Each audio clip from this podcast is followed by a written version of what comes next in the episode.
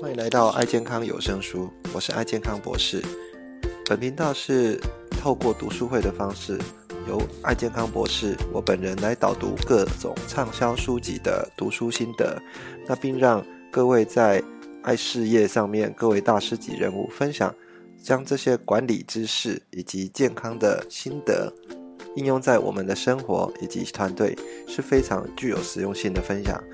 欢迎来了解一下吧。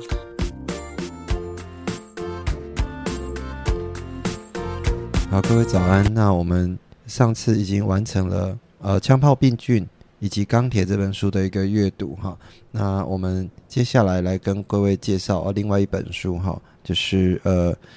这个哈佛大学教授哦麦克桑德尔啊这本书啊他在讲的是呃正义。哦，那其实这本书呢是一个啊比较偏哲学的一些思考的理论哈。那其实呃哲学在我们的生活当中，其实就是一直在面对我们这么多的选择的时候，你必须要去评断说很多事情的对与错哈。但是事实上，这个对与错啊是很难去呃去评断的啊，因为每一个人的。背景啊，每个人的教育以及角色哈都不太一样的时候，那其实你在面对这一些事情的评断的时候，很有可能都是用自己的观点来做这个评断。那这样的一个评断的过程当中，是不是需要经过一些哲学上的思考？那哲学哈，有时候我们在读就会觉得哇，这这个是一个很艰很艰深哈、很困难的一个一个学问哈。因为尤其像各位如果在在我们这个呃念这个中国的古文的时候，可能像呃这个孔子啊，或者是这个老子哈、庄子他们这些呃很大的政治家跟哲学家哈，他们所提的一个概念啊，其实都在呃协助我们来做一些是非的判定，但是呢。那是非的判定，呃，如何去让它呃分辨一个对与错哈？有时候其实很难讲。那呃，最近我也在读了一本书哈，叫做《黑天鹅》哈的一个效应啊，这是呃一个嗯很厉害的一个投资家哈，叫塔雷伯哈。他也其中有一句话，我觉得也蛮蛮蛮有趣的哈，就是说呃，面对事情呢，你判断啊，重点不是对与错哈，而且而是你如何去。呃，做一个表达跟诠释哈，好这句话呃，我觉得还蛮有意思的哈。面对事情不是对与错，而且如果你你去怎么去表达与诠释哈，因为你的表达与诠释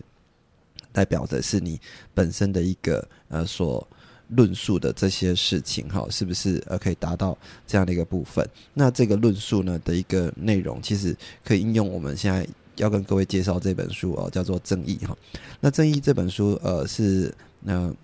呃，牛津大学博士，哈，哈佛政治系的一个哲学教授，好，那叫做麦克 Michael Sandel，哈，麦麦克桑德尔，啊，他在一九八零年就在哈佛任教，那以这个自由主义以正义的一个局限，哈，来奠定了他的学术地位，哈，啊，他其实他的他的书其实呃都不是那么那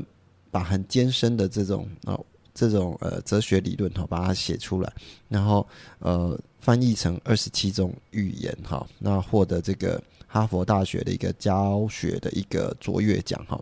那他开设的这样的一个正义的啊这本书的课程哈，是用互动式的教学啊，让让人家来呃学哈。那他的一个思辨式的讨论，思辨式讨论就是会跟呃在课堂上啊提出一些问题。啊，来跟呃这些学生来做互动。有时候学生所讲的东西，他会再提出一些呃相对或者反对的一些论点。哈，大家在做这样的一个辩论的时候，即使会把这个真理哈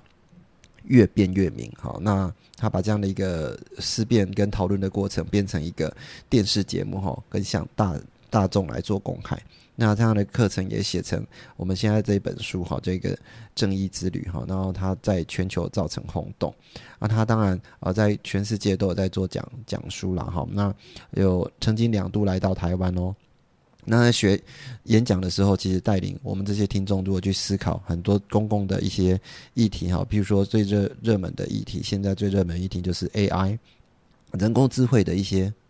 呃。道德影响哦，那呃，AI 这么这么这么呃，可以可以去啊帮帮助我们一些做判断或者技术的一些协助的时候，会不会对我们个人啊的一些呃隐私以及相关的一个权利造成一些呃侵犯？那如果这样的一个部分，到底是不是要用人工智慧还是不用？啊，这个是一个考量。第二个是。啊，我们是呃，这年轻或年轻或者退休一族哈，有关这种呃退休金的一个争议，或者是呃同性婚姻的这种争议啊，或者是现在呃可能我们现在看到的这些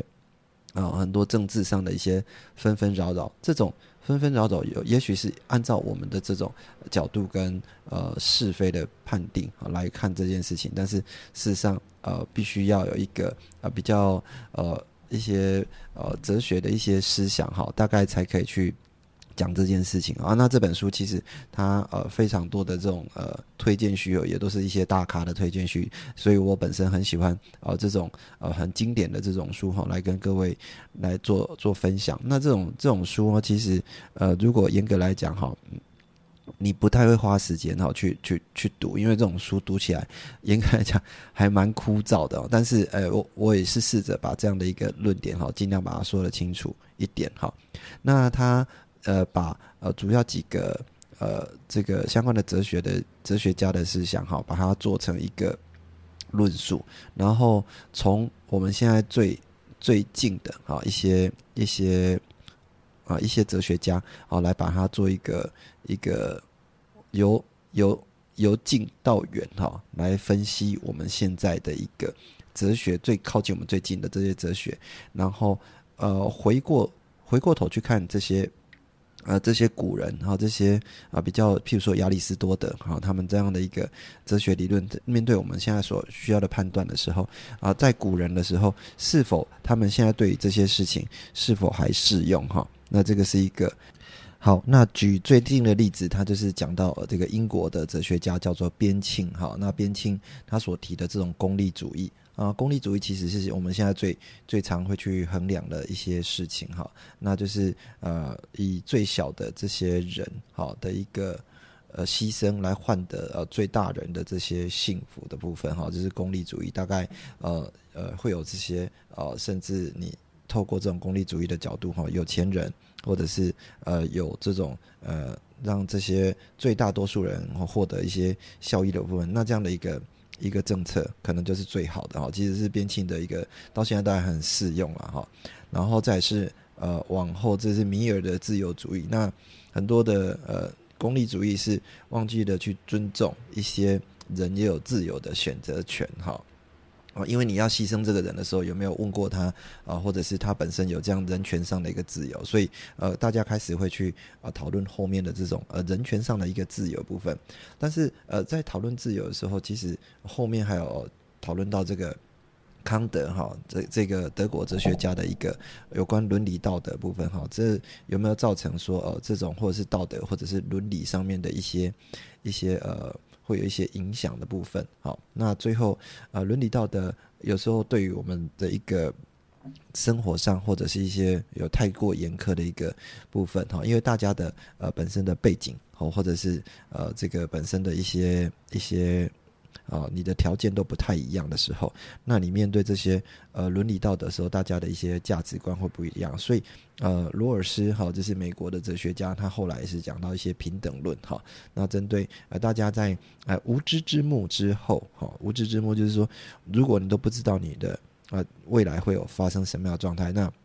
大家在一个平等的状态之下，那最终的一个选择是什么？那呃往后去回顾到啊最。最后面的一个亚里士多德哈所讲的目的论哈是最大的一个幸福主义哈，就是说凡是要看啊这个一个目的是什么哈，然后它的一个产生最大幸福主义。那整本书其实没有去给各位一个答案哦，它是没有对或错，但是啊其实会去提供一些啊很多的一些反证论点哈，来跟大家来做一些更进一步的思考哈。那举例来讲，好公。功利主义哈，他一开始，呃，边沁是在一七四八年哈，那到一八三二年出生的，好，那在西元十七世纪的时候，那他提出这样一个功利主义，那呃一开始呢，我们呃这本书就提提供了几个几个一个议题哈，第一个就是呃，如果是呃，像最近有一些台风的物价哈，台风来的时候，一定会造成这些呃电力或者物价会上涨哦。那电力或物价上涨的时候，有一些呃有一些人就要花更多钱才可以取得呃一些相关的一些呃服务的部分。那这样子物价的哄抬哈，是不是呃是不是符合呃这样的一个正义的一个需求哈？那有一些人会觉得说，呃，其实这个是一个。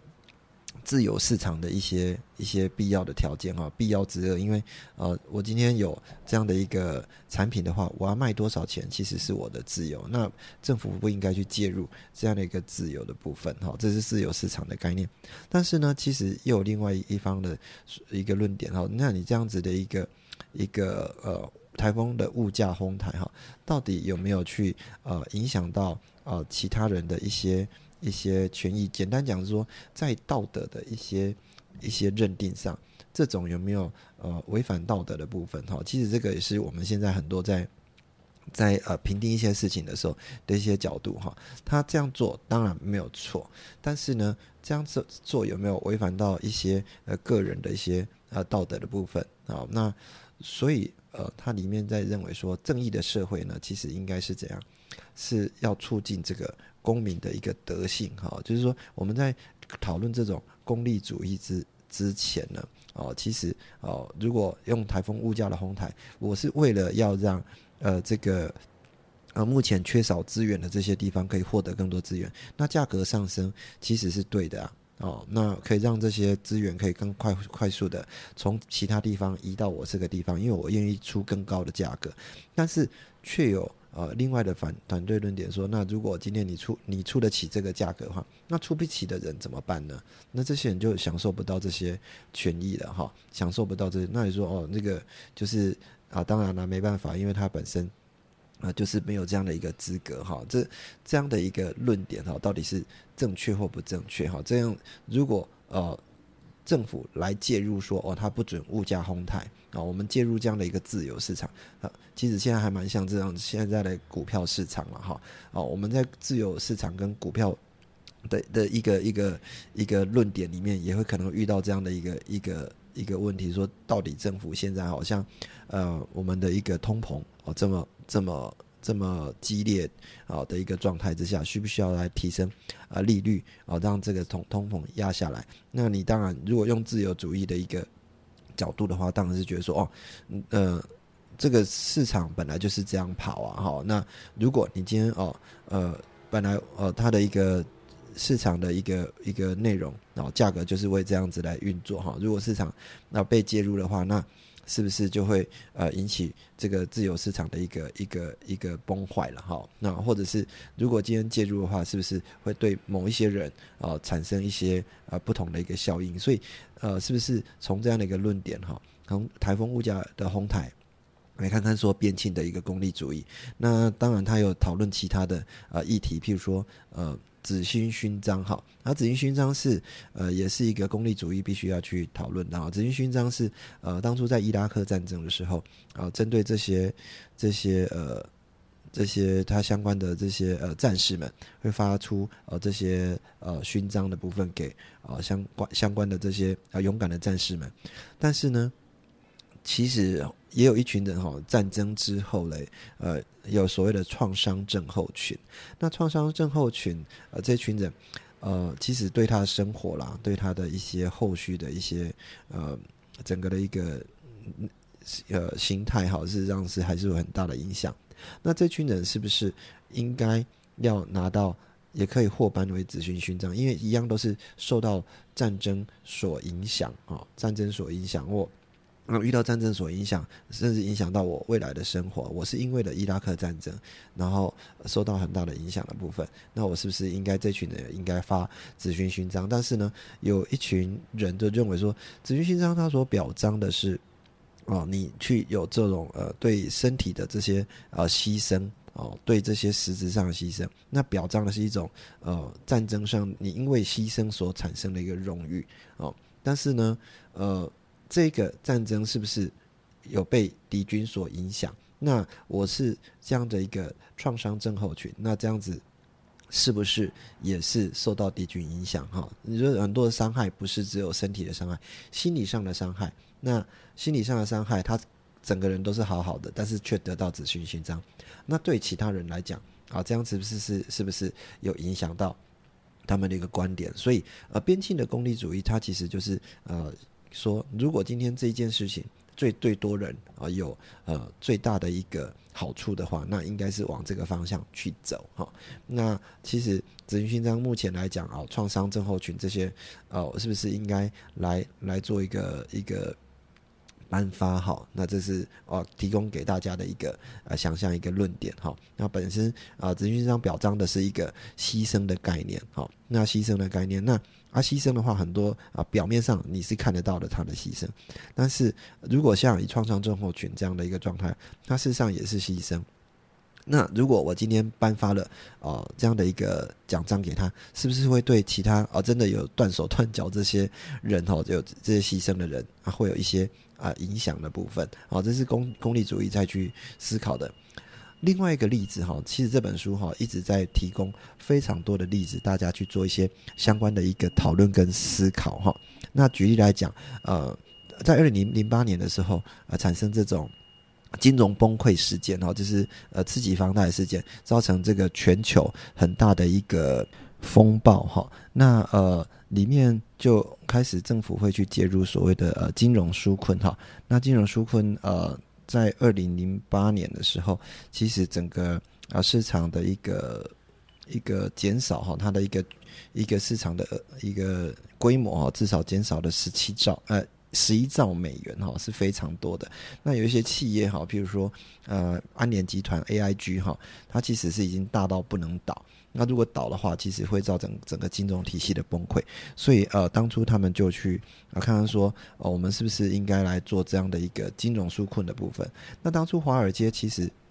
呃，一这一群人哈，其实啊，他是赚钱是非常快的哈。呃，已经有透过这些红利去赚钱的部分。那如果你啊，因为这样金融他们操作没有做好的时候，你政府又来又来呃资助他或者帮助他的时候，会不会引起其他人的这些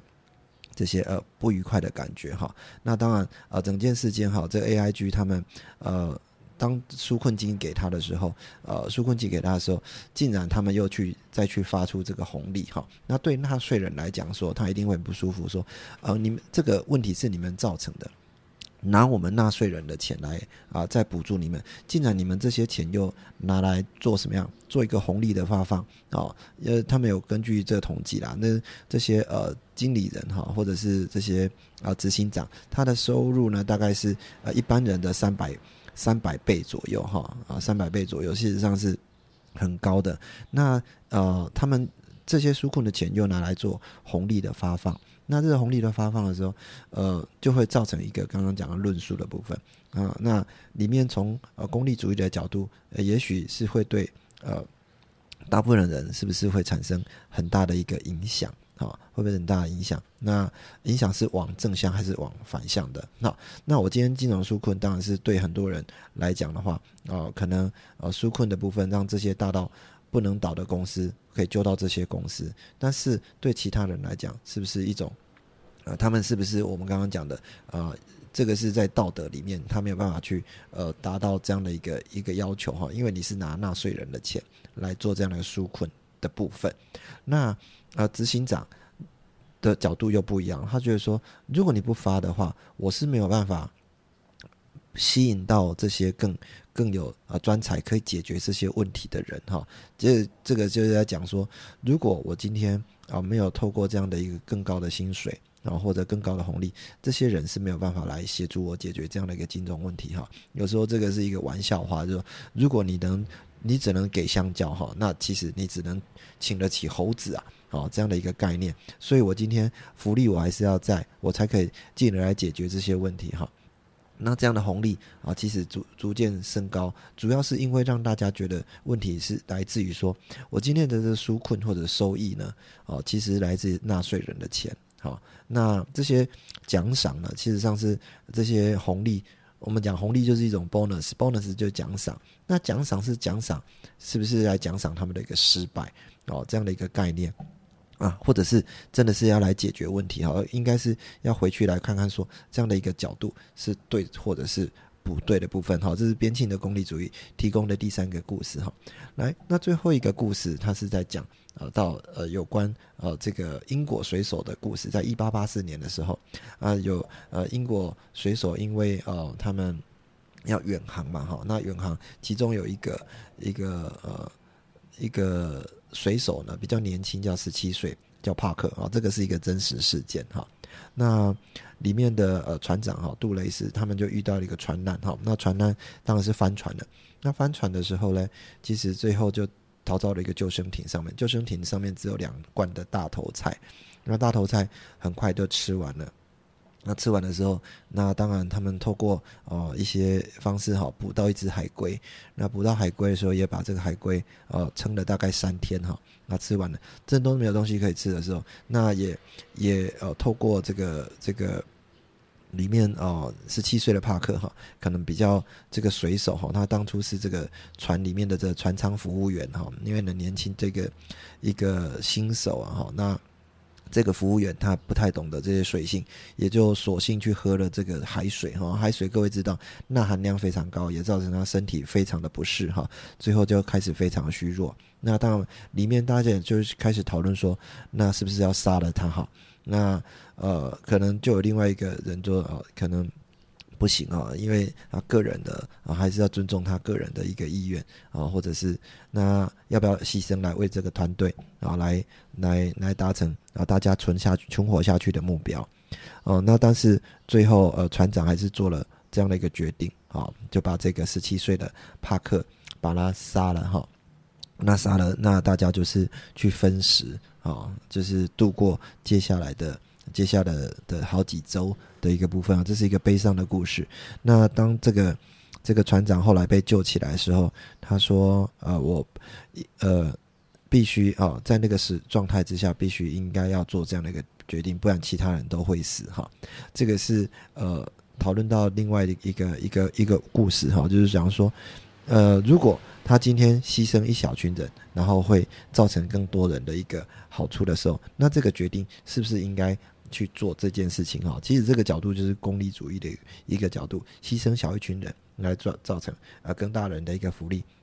但是呢啊这样子呃会有引起一些道德的愤慨哈，那引起道德愤慨是说如果。今天做这件事情是不是有尊重到后面的一个个人权利的部分？哈，这是哦。接下来我们呃，在下一次会跟各位来分享有关这样里面的一个反对论点的部分。哈，好，今天先跟各位讨论到这边哈。有关正义的里面的一些基本介绍，以及边沁啊这样的一个英国的哲学家的功利主义，然后提供几个故事，让大家去反思一下。如果用功利主义的角度完全出发的话，是不是还有其他点该去考虑的吗？譬如说一些。呃，群众的一些